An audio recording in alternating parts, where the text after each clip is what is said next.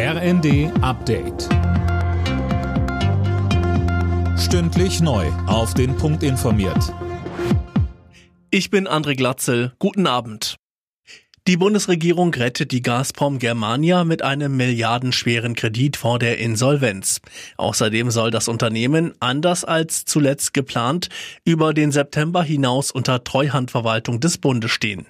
Mehr von Eileen Schallhorn. Nach Agenturangaben beläuft sich das Darlehen auf 9 bis 10 Milliarden Euro. Vom Bundespresseamt heißt es, dass das Geld ausschließlich für den Geschäftsbetrieb und zur Aufrechterhaltung der Gasversorgung in Deutschland eingesetzt werden darf.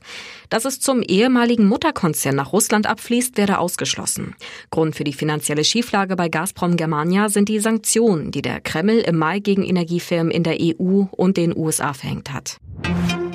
In Lübeck ist am Mittag der Deutsche Bauerntag gestartet. Bis morgen beraten die Landwirte und weitere Gäste unter anderem über die Auswirkung des Kriegs in der Ukraine.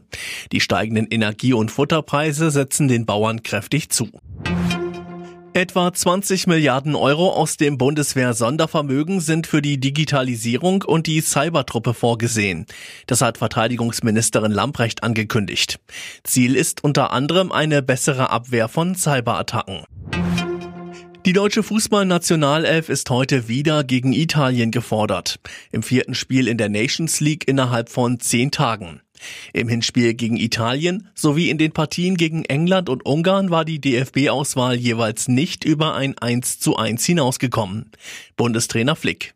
Die vier Spiele dienen dazu, um zu analysieren, was wir ja im September einfach nochmal feinjustieren müssen. Und das ist unsere Aufgabe als Trainerteam. Aber nochmal, wir, wir sehen die Potenziale der Spieler. Wir sind absolut der Meinung, dass wir großartige Spieler in unserer Reihen haben. Und so gehen wir die Sache auch an. Anstoß in Mönchengladbach heute ist 20.45 Uhr. Alle Nachrichten auf rnd.de